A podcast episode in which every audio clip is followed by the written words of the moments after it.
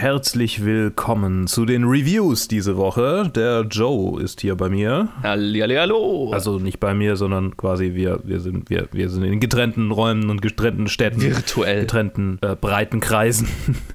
äh, nee, Längenkreisen.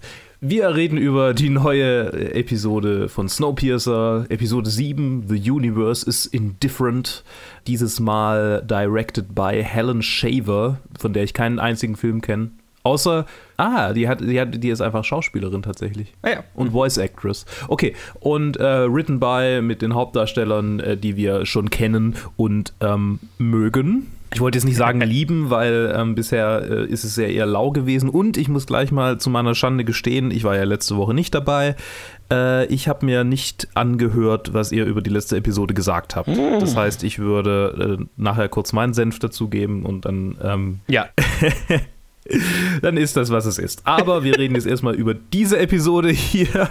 Ich meine, eigentlich Ähm. kannst du auch kurz deinen Senf zur letzten Episode geben und dann direkt überleiten in diese Episode. Okay, dann, dann machen wir das doch so. Also die letzte Episode äh, war die, in der es eine neue Krise gibt, in der die Ingenieure gefragt sind und gleichzeitig Layton befreit wurde aus den Drawers und äh, ja, quasi äh, einen ein Plan anfängt zu schmieden für eine Revolution. Mhm. Und nebenher noch äh, mit, äh, wie hieß sie? Josie. Mit Josie äh, Ja. zusammenkommt. Ja. So schön. Äh, ähm, ich fand die letzte Episode äh, ziemlich cool tatsächlich und ich hatte eigentlich Bock, was dazu aufzunehmen und dann äh, Sonntag habe ich realisiert, dass ich da ja gar nichts dazu aufgenommen hatte. ich, ich, ich mochte, ich mochte die, die, die Action, ähm, Ja. ich mochte die, die Stakes, die, also ähm, no pun intended, wobei das war ja die andere Episode, in der ein Wagen zerstört wurde. Ja. Ähm, die ähm, Stakes in der Episode, ich mochte äh, generell irgendwie diese, diese, diese Zweigeteiltheit zwischen, okay, ähm, irgendwie der Zug ist gerade so kurz vorm Entgleisen und, und gleichzeitig haben wir irgendwie Layton, der dann da so wie der Predator durch die, durch die, durch den, den Undergrowth des Zuges durchschleicht. Und gleichzeitig habe ich mich gefragt, das Ding ist ja eigentlich irgendwie so 30 Meilen lang oder so Ja, sowas. oder kürzer. Auf jeden Fall ist das Ding ganz schön lang, der Zug. Und die bewegen sich alle immer so effortless da irgendwie. so gefühlt. Gefühlt. Das ist halt so geschnitten, ne? Ja, ja. Ich, ich, es, wird ja, es wird ja irgendwie gezeigt, dass es, dass es diese, diese, diese Express-Variante gibt, wo sie dann quasi da so durch, äh, so, so eine Art kleine U-Bahn, mehr oder weniger. Mhm, mhm, genau. Ähm, aber ich bezweifle ehrlich gesagt, dass er das genutzt hat. Ich meine, keine Ahnung. Ist ja, ist ja auch nicht so wichtig. Aber ähm, so, so, so alles in allem war es eine coole Episode und ich, ich hatte Bock auf die nächste, Schön. über die ich jetzt rede. Jawohl. Wie hat dir dann der, die nächste gefallen? Die nächste hat mir sehr gut gefallen, noch mehr, noch, noch viel besser. Das Schön. war bisher eine, also ich glaube, eine der Lieblingsepisoden. Nice. Und ja, es, es, es, es so langsam fängt es an zu kulminieren einfach. mhm. Und, und äh, die, manche Plots werden aufgelöst, äh, manche, manche Charaktere äh, kriegen, kriegen äh, eine Erweiterung. Das hat mir sehr gefallen. Der, der Janitor in dieser Episode hat mir sehr gefallen. Ja, ja. Auch wenn es ein kleiner Nebencharakter ist, aber irgendwie so diese, diese Haltung ähm, gefällt mir. Und ähm, natürlich, wenn man jetzt mal von, von Andre und Melanie, die großartig ist in dieser Episode, absieht, finde ich äh, die, äh, die Entwicklung von Bess, also der, der Break-Frau. Auch stimmt, das habe ich vergessen in der letzten Episode anzusprechen. Ähm, Finde ich gut die Entwicklung, aber gleichzeitig denke ich immer so, das wirkt in diesem, in diesem Zug, der so voller ähm, gnadenloser, äh, äh, selbstsüchtiger ist, wirkt das schon fast ein bisschen fehl am Platz, wie, wie menschenfreundlich sie doch eigentlich ist. Okay. Und äh, auf der anderen Seite konterkariert das natürlich sehr gut mit ihrem, mit ihrem Äußeren, mit dem man irgendwie, also mit dem ich äh, ursprünglich sofort irgendwie so, ah ja, okay, hier rechtsnationale Ausrichtung ursprünglich mal, äh, Militarismus und alles. Und, und das, das ist quasi das, der komplette 180 geworden. Ja. Was ich sehr, sehr, sehr cool finde. So ein bisschen, ein bisschen die, die äh, Erwartungen umgedreht. Ja. Ja, das, das ist so, so meine Kurz, Kurzzusammenfassung davon, was, was ich von dieser Episode halte. Wie mochtest du denn diese Episode? Auch sehr. Ähm, ich, ich, mir fällt gerade ein, ich habe noch gar nichts dazu gesagt, um was es geht. ach so, Sorry. ja, genau. Aber das kannst du gern machen. Ich habe so viel geredet jetzt schon. Also, wir haben in dieser Episode, also äh, letzte Episode wurde ja Andre äh, äh, gerettet und zu dieser Ärztin gebracht und ähm, die versteckt äh, jetzt quasi ihn und äh, Josie in ihrem Abteil, I guess. Apartment, Abteil, wie auch immer. Und ähm, jetzt haben wir in dieser Episode, was ist der Hauptteil der Episode? Also wir haben äh, einerseits Miles, das Kind, das nach vorne geholt wird. Ich muss es jetzt gerade immer äh, trennen, weil ich habe mir gestern tatsächlich endlich mal den Film angeschaut. Ah, Und jetzt verschwimmt so ein bisschen Storyline vom Film mit, mit der Episode. Also, das ist schon in dieser Episode, dass das Kind nach vorne geholt wird, ne? ja. also ja, doch, doch in dieser Episode. Ich, ich habe sie zweigeteilt angeguckt. Das ist vielleicht ist gerade mein Problem. Ich habe gestern die erste Hälfte angeguckt und heute die zweite, weil es einfach zeitlich nicht anders ging. Ja, okay. Ähm, ja, aber es war schon in dieser, wo, wo er dann tatsächlich nach vorne geholt wird. Ich glaube, das Ende von der letzten Episode. Nee, nee, nee, genau. Es ist komplett in dieser Episode. Ja. also äh, er kriegt quasi seine Beförderung. Also sie brauchen irgendwie einen Ja. neuen Engineer oder das ist die Aufhängung und ähm, Miles äh, wird nach vorne geholt und ähm, es gibt eine sehr coole Szene, wo er, ähm, wo er die Nachricht er erfährt, kriegt er eine Orange und die bekommt ihm wohl nicht so gut und er landet bei der Ärztin und wir wissen ja, die Ärztin arbeitet mit Josie zusammen und so weiter.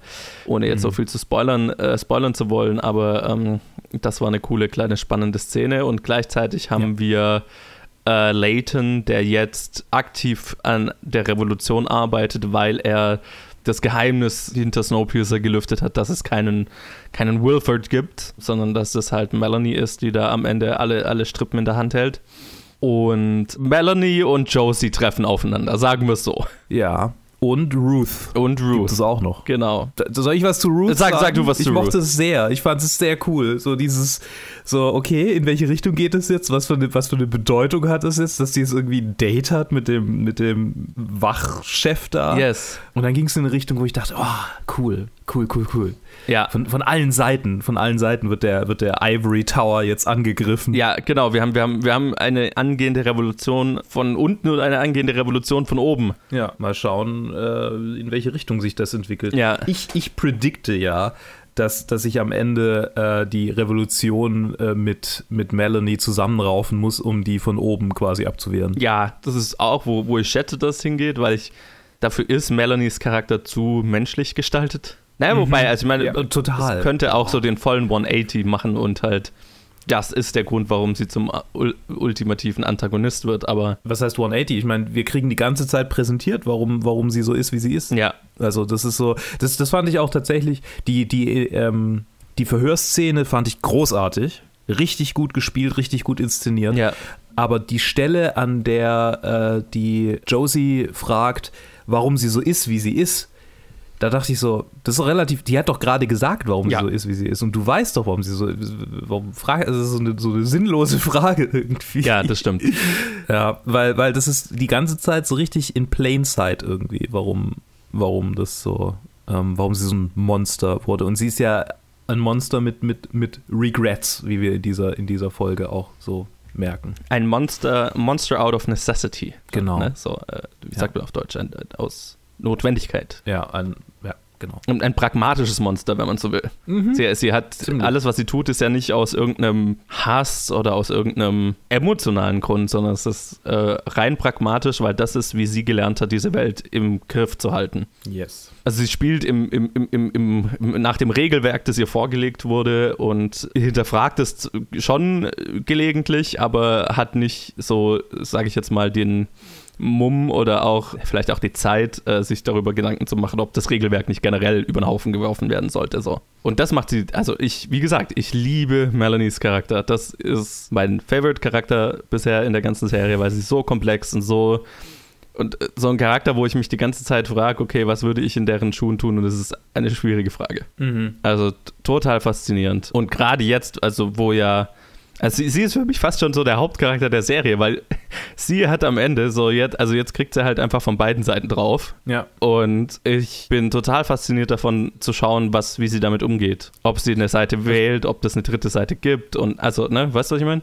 Mhm. Ich meine, auf dem offiziellen Cover hat sie gefühlt mehr Platz eingenommen als, als äh, Andre. Ja. Und sie ist auch First Build. Ja, gut, ich meine, das liegt Ja, auch dran, dass ja. sie natürlich die bekanntere Schauspielerin ist. Ja, ich, natürlich, natürlich, klar, klar, klar. aber ja, also die sind auf jeden Fall definitiv, also das sind die zwei Hauptcharaktere und ich finde sie tatsächlich also super spannend. Ja, und wir haben natürlich in dieser Episode auch das erste Mal, ich glaube das erste Mal, dass so richtig auch Hauptcharaktere eventuell sterben könnten. Mhm. Und das fand ich auch schön. Also, weil das war so, ähm, die Stakes für Hauptcharaktere waren noch in dieser, in, in, in, also zumindest was, was, was die eigene Verletzbarkeit angeht, die Plot-Armor angeht, waren, war jetzt noch nicht immer so gegeben und ähm, das fand ich auch schön und vor allem auch, dass es gefühlt so das einzige logische Outcome dieser Szene war. Ja. Also ich, ich habe auch äh, tatsächlich, also wir reden natürlich, ich rede wieder sehr kryptisch darüber, aber wie immer, wir wollen nicht spoilern, aber es gibt halt, also Ja. es gibt halt diese Szene, wo ein Charakter eventuell ums Leben kommt und ich, äh, es ist ein Konflikt zwischen zwei Charakteren und ich habe ich hab beide Outcome, also mehrere ähm, Enden dieser Szene durchgespielt, während ich sie geschaut habe und alle waren für mich gleich plausibel. Wer überlebt, wer nicht überlebt, beide überleben, beide sterben, keine Ahnung. Ne? Mhm. Ähm, und das äh, zeugt, finde ich, davon, dass, dass eine gute Grundlage gelegt wurde, dass äh, so eine gewisse Unvorhersehbar äh, da ist, wenn bestimmte Charaktere in Konflikt geraten. Das fand ich auch schön und vor allem halt jetzt im Kontrast, wo ich den Film nochmal geschaut habe, der sehr unterhaltsam ist, als, also generell, aber halt einfach, ähm, die Show ist so viel komplexer. Ja. Und äh, jetzt nicht nur deswegen, weil es eine Serie ist und mehr Zeit hat, das ist natürlich Teil davon, aber auch die Welt, ähm, in der sich die Show bewegt, im Gegenzug zum Film, ist so viel, fühlt sich so viel realer an und ich mag so ziemlich jede Änderung, die die Serie jetzt gegenüber dem Film vorgenommen hat. Ähm, auch wenn vielleicht der Einstieg etwas holprig war. Aber ich muss so, nachdem ich jetzt den Film nochmal geschaut habe, äh, ich bevorzuge die Serie. Definitiv. Mhm. Ja, da muss ich den Film jetzt auch nochmal angucken. Es ist lustig, weil ich habe ich hab den gestern angeschaut und ich hatte, ich hatte einfach 90% des Films vergessen. Ungelogen. Also ich habe mich an bestimmte Szenen erinnert, ne? Hier irgendwie die Szene, wo es dunkel wird und die dann alle mit, mit hier ihren Nachtsichtgeräten kämpfen und so, okay, weil, weil visuell cool, habe ich mich dran erinnert. Und wo es dieses Sniper-Duell in der Kurve gibt zwischen zwei Wägen, okay, da habe ich mich erinnert. Und ich habe mich tatsächlich einfach ans Ende erinnert. Also die, letzten zwei Shots so, ne? Ich, kann, ich, glaub, ich erinnere mich an fast nichts mehr von dem Film. Ja, er ist, er, es ist nicht einer von Bong Joon-ho's besten, finde ich. Auch wenn er, er ist natürlich technisch wahnsinnig geil gemacht und visuell halt cool, aber er ist halt so, so komplex wie ein Ziegelstein, ne? Und Mhm. irgendwie halt auch gefühlt halt so, es hat ja Ted damals schon gesagt, wo er, wo er gesagt hat, er hat den Film mal geschaut, es ist halt so, jeder, Chara- jeder Wagen, in den sie kommen, ist halt, existiert halt, um, um weird und crazy zu sein, aber was mir halt an der Serie gefällt, ist, dass das schon auch noch drin ist, aber halt, es fühlt sich alles real an und es fühlt sich alles an, als hätte es einen Grund zu existieren. Mhm. Und der Film ist halt Mhm. oft übertrieben, um übertrieben zu sein oder weird, um weird zu sein. Und tatsächlich aber, und das fand ich eben dann interessant, dass halt ganz viele Elemente der Serie im Film ja total vorkommen, aber ich mich halt einfach nicht dran erinnert habe. Also wie halt zum Beispiel die, die Drawers, also die Schubladen und die Droge, die damit in Verbindung ist und so weiter. Kommt alles im Film vor. Habe ich mich nicht dran Ah, erinnert. oh, äh, Alter, okay, ich muss den Film nochmal. Oh Gott. So, Ich- ja. Weißt du, an was ich mich, also außer die Bilder, die ich nochmal angeguckt habe, um mich dran zu erinnern, ob es äh, Wilford gab oder nicht, außer denen, aber an die erinnere ich mich ja nicht wirklich, weil ich sie nur auf IMDb nachgeguckt habe. Ja. Das einzige andere, an was ich mich erinnere, ist, wie sie in den, in den Schulwagen reinkommen. Ja. Aber was da genau passiert, oh, und, und, und halt hier ähm, äh, Hospitality, wie heißt, wie heißt sie, ähm, die, die Schauspielerin äh, Äh, hier, äh, äh, Tilda Swinton. Tilda Swinton, Ja. genau. An deren, an deren ähm, generelle Aufmachung kann ich mich auch sehr gut erinnern. Ja. Das war's. Ja, Das war's. Ja, that's it. Und es was ist lustig, weil halt einfach hier ähm, der Hauptdarsteller aus Parasite ist ja, hat eine relativ prominente Rolle im Film und ich habe mich einfach an seinen Charakter null erinnert. Ich wusste Oh, nicht mehr, dass der existiert überhaupt. Ha, crazy. Ja.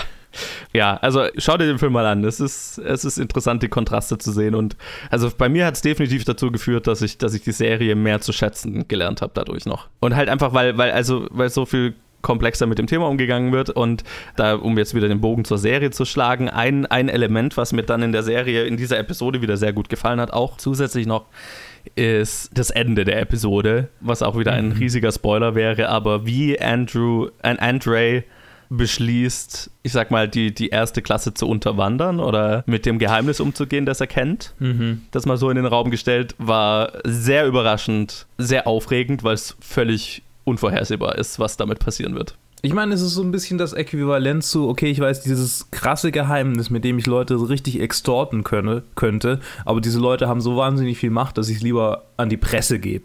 Ja, aber halt besser als an die Presse, so, ne? Ja. Das ist halt einfach so, let's spread a little chaos. Ja. Also mir hat, mir hat die Episode tatsächlich sehr gut gefallen. Ähm, es ist, es wird, es wird gefühlt von Episode zu Episode besser tatsächlich. Also es ist echt eine Serie, die hat lang gebraucht, um zu dem Level zu kommen, auf dem sie jetzt agiert. Aber das Level, auf dem sie jetzt agiert, äh, gefällt mir sehr gut und äh, ist tatsächlich so, dass ich mich jetzt gefreut habe, die Episode anzuschauen, gespannt war, was passieren wird und sehr gespannt bin darauf, wie es weitergeht. Und vor allem, weil wir jetzt ja nur noch drei Episoden vor uns haben. Mhm. Und, und Ted und ich, oder beziehungsweise ich, habe mich ja so ein bisschen letzte Episode. Gut, eigentlich, dass du Ted und mein Review letzte Episode nicht gehört hast. Aber ich habe mich selbst so ein bisschen gespoilt, weil ich die Episodentitel der letzten paar Episoden angeschaut habe. Oh. Und habe es halt einfach im Podcast erzählt, was vielleicht nicht so schlau war, aber. Er ist kein Riesenspoiler, aber. Naja, nicht so schlimm wie die Top 250 Folge von Parasite, bei der ich nie erwähnt habe, dass wir spoilern werden. Ja. Sorry, sorry, Sepp, falls du das hier hörst. Tut mir sehr leid. Oh, okay. Hast du eine Beschwerde bekommen, oder was? Ja, ja. Okay. Ist okay. Der hat mich, der hat mich auch schon mal zehn Minuten in der Kneipe warten lassen. Das, das muss er jetzt aushalten.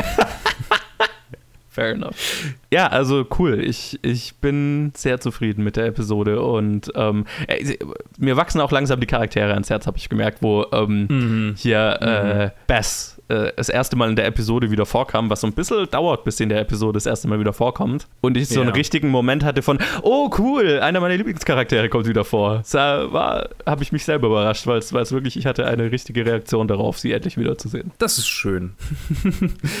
ja, es war rundum eine coole Episode und, und ich, ich weiß nicht, ob ich bisher absolut unaufmerksam war und das nicht gepeilt habe, aber war das bisher immer so, dass das Intro quasi ins Ende übergeht? Weil das war ja diesmal so. Nee, Nee, das war nicht immer so. Okay, gut. Dann, dann, dann bin ich beruhigt. Übrigens ein, ein, ein sehr geiler Intro-Shot auch. Total. Und, und einfach so schön den Bogen gefunden. Das war ja. einfach eine in sich gut, gut aufgebaute Episode. Gut, good job, Helen Shaver. Ja, das ist dann True Calling als Regisseurin vielleicht äh, verpasst mit deinen 90 Credits als Actress. Na, irgendwo muss man ja anfangen. Gut, dann würde ich sagen, ja, war's das. Ähm, ich, äh, wir, ich weiß noch nicht. Äh, wir haben, also das ist das einzige Review, was äh, wir jetzt auf jeden Fall zu März haben diese Woche. Ich habe fest vor, noch einen Film zu schauen. Und ich denke, mhm. das Review wird jetzt im Anschluss kommen. Ich weiß aber noch nicht welches und ob. ich habe leider keine Zeit, mir irgendwas anzuschauen. Also sage ich viel Spaß bei der Joe Review und bis dann. genau. Bis, bis gleich hoffentlich.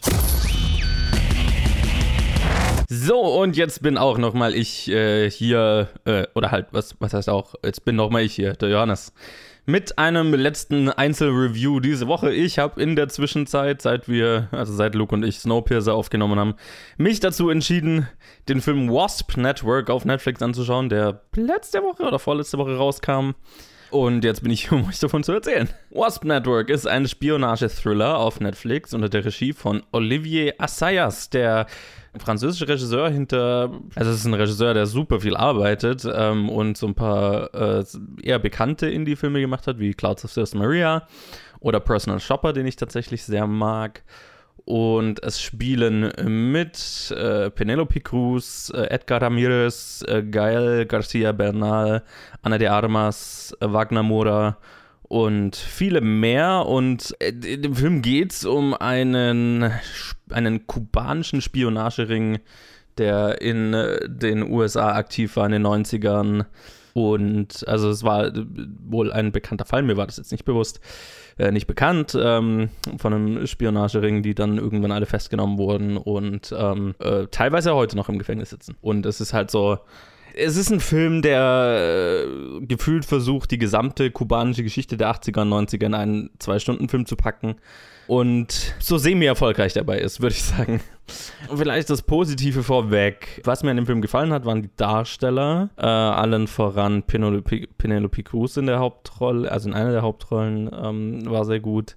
Edgar Ramir äh, Ramirez ist jetzt ein Schauspieler, aus dem ich immer nicht so ganz schlau werde, aber ich fand ihn in der Rolle hier äh, ganz gut. So ein bisschen was Stoischeres, wo er was glaube ich mehr so sein Ding ist. Und der Film funktioniert, finde ich, immer dann recht gut, wenn er sich auf Charaktermomente konzentriert. Und wir haben eine ganze Menge Charaktere, die immer wieder mit schwierigen Entscheidungen äh, konfrontiert sind, mit moralischen Entscheidungen, politischen Entscheidungen. Und in diese Themenfelder, in die begibt sich der Film, glaube ich, ganz äh, gewieft und schafft es von Teil zu, also ja, schafft es immer mal wieder, das auf einen menschlichen Charakterpunkt runterzubrechen. Und das sind die starken Momente, die der Film tatsächlich hat. Und generell, äh, Olivier Assayas hat einen eher schlichten Stil, den ich ganz gern mag, gerade für so kleinere Dramen wie Personal Shopper. Hier habe ich mich dann, also in den Charaktermomenten ist der Stil wieder sehr angebracht. Manchmal hätte ich mir ein bisschen mehr was Flashigeres gewünscht, gerade bei so einem Spionagethema. Warum der Film aber am Ende, glaube ich, jetzt nicht ähm, ein Highlight des Jahres ist und warum er, glaube ich, nicht 100% funktioniert, also nicht mal keine Ahnung, 70% funktioniert, ist, dass er sich, glaube ich, zu viel vornimmt und äh, gefühlt etwas überfordert damit ist, das alles unterzubringen. Oder was heißt überfordert? Das fühlt sich halt wie, wie eher wie so eine Informationssammlung an und ich hatte das Gefühl, ich hätte eigentlich Vorwissen gebraucht, um überhaupt so richtig durchzusteigen, was, was der Film mir jetzt am Ende erzählen will mit der, mit der ganzen Information, weil theoretisch haben wir ja diese, haben wir diese drei Haupt, sag mal, drei Hauptcharaktere mit ihren Familien, ähm, die aus unterschiedlichen Gründen aus Kuba in die USA fliehen, auswandern und in Spionageaktivitäten verwickelt sind äh, für eine Seite, beide Seiten mal so, mal so. Und interessant für mich wäre es halt gewesen, bei diesen drei Charakteren zu bleiben, darüber zu reden, was die ausmacht, was deren Motivation ist. Und das kommt halt, wie gesagt, immer in, eher in so kleineren Charaktermomenten rüber, aber die sind halt nicht der, das, nicht der Fokus des Films. Und das fand ich schade, weil gerade der politische und moralische Aus, äh, der, der, der, der, politische und moralische Diskurs dahinter wäre ja ganz interessant gewesen für mich jetzt. Stattdessen äh, fokussiert, also stattdessen bringt der Film halt ganz, ganz viele Aspekte rein, die zu dieser Zeit in der USA-Kuba-Beziehung ähm, stattgefunden haben, bringt, äh, fokussiert sich dann in, in, immer wieder in Szenen oder ganzen Sequenzen auf Nebencharaktere, führt auch ständig neue Charaktere ein und das waren dann so Punkte, wo ich mir gedacht habe, okay, eigentlich hätte ich davor jetzt mir einen Wikipedia-Artikel durchlesen müssen, damit ich weiß, wer das alles ist, weil natürlich die Informationen, die du in, in, in einem Zwei-Stunden-Film unterkriegst, ist natürlich sehr, also kriegst vielleicht mal eine kurze Zusammenfassung zu einem Charakter. Und dadurch fühlt, fühlt sich der Film halt total unfokussiert an. Und das ist schade, weil prinzipiell, wenn man jetzt sagen würde, okay, hier ähm, Edgar äh, Ramirez und Pelino Picouses Beziehung, das ist irgendwie so das, das Schlüsselelement des Films, ne? Die beiden sind ein kubanisches Ehepaar. Er haut dann ab in die USA, ohne ihr was davon zu erzählen. Und dann, ja, ich will nicht genau spoilern, was, was sein Hintergrund ist und was er, was er dann tut, aber ja, erstmal ist es halt so, als äh, wäre sie mit einem, in Anführungszeichen, Verräter äh, zusammen gewesen. Und irgendwann hört sie dann wieder von ihm und es ist äh, eine, eine, eine Beziehung, ähm, ne, und die haben noch eine kleine Tochter und so weiter. Eine Beziehung, die, die sehr, sehr viele Jahre umspannt im, im Laufe des Films und ähm, das wäre interessant gewesen, da mehr sich drauf zu fokussieren und dann wäre es halt so eine menschliche eine menschliche Grundlage für ein sehr komplexes Thema gewesen. Und der Film entscheidet sich halt mehr, das komplexe Thema in allen Facetten mal zu beleuchten, was es aber halt undurchdringlicher macht, finde ich, als wenn man einfach einiges weggelassen hätte und es mehr auf einen menschlichen, emotionalen Kern runtergebrochen hätte, was mir mehr gelegen hätte. Es gibt durchaus Filme, die ja so funktionieren, also die, die mehr so einen Infodump-Stil haben. Ähm, jetzt mal ganz, die ganz krasse Version ist dann sowas wie The Big Short oder Vice, die, die ja auch manchmal ganz gut funktionieren können, aber es ist halt schon ähm, eine Kunst und auch volle Geschmackssache. Und hier ist es halt, das hat jetzt nicht den, den Stil, um sowas klar zu vermitteln. Und dann halt aber auch nicht die emotionale Tiefe, um irgendwie äh, an den Charakteren dranbleiben zu wollen. Und das fand ich halt schade. Der Film ist okay. Ähm, ich glaube, wenn man jetzt so ein bisschen was über kubanische Geschichte wissen will, dann sollte man sich vielleicht vorher informieren und dann kann man hier aus dem Film bestimmt was rausziehen. Aber ähm, ich kann ihn jetzt nicht guten Gewissens weiterempfehlen, weil es gibt einfach mehr Auswahl. wenn man sich äh, selbst mit einem Spionage-Thriller oder mit einem Historien-Thriller äh, netten Abend machen will, dann ist jetzt nicht der erste, der, der Film jetzt nicht der erste, der mit einen Sinn käme. Deswegen, ja, eher so eine, dadurch eher so eine lauwarme Geschichte am Ende. Und ähm, ja, ich frage mich, ob ich einen anderen Film hätte wählen sollen. Wir werden es nie erfahren oder vielleicht in einer der kommenden Wochen, wenn ich es dann doch mal schaffe, den Rest der Liste noch anzuschauen, der Filme, die in letzter Zeit rausgekommen sind, die ich noch nicht geschafft habe. Wer weiß, wir sind ja alle gerade eher viel beschäftigt. Ja, das war's dann aber auch schon mit den Reviews diese Woche. Lasst uns wissen, ob ihr Snowpiercer Episode 7 oder Wasp Network gesehen habt. Das könnt ihr uns schreiben auf Facebook, Twitter, Instagram, jeweils at planetfilmgeek oder planetfilmgeek at gmail.com. Da könnt ihr uns auch äh, Challenges schicken, falls ihr Challenges für uns habt. Und äh, dann hören wir uns wieder am Donnerstag zu was auch immer dann da rauskommt. Ich bin mir ziemlich sicher, es ist Top 250 mal wieder. Das äh, ist doch schön. Wir hören uns dann. Einen schönen Sonntag und bis Donnerstag.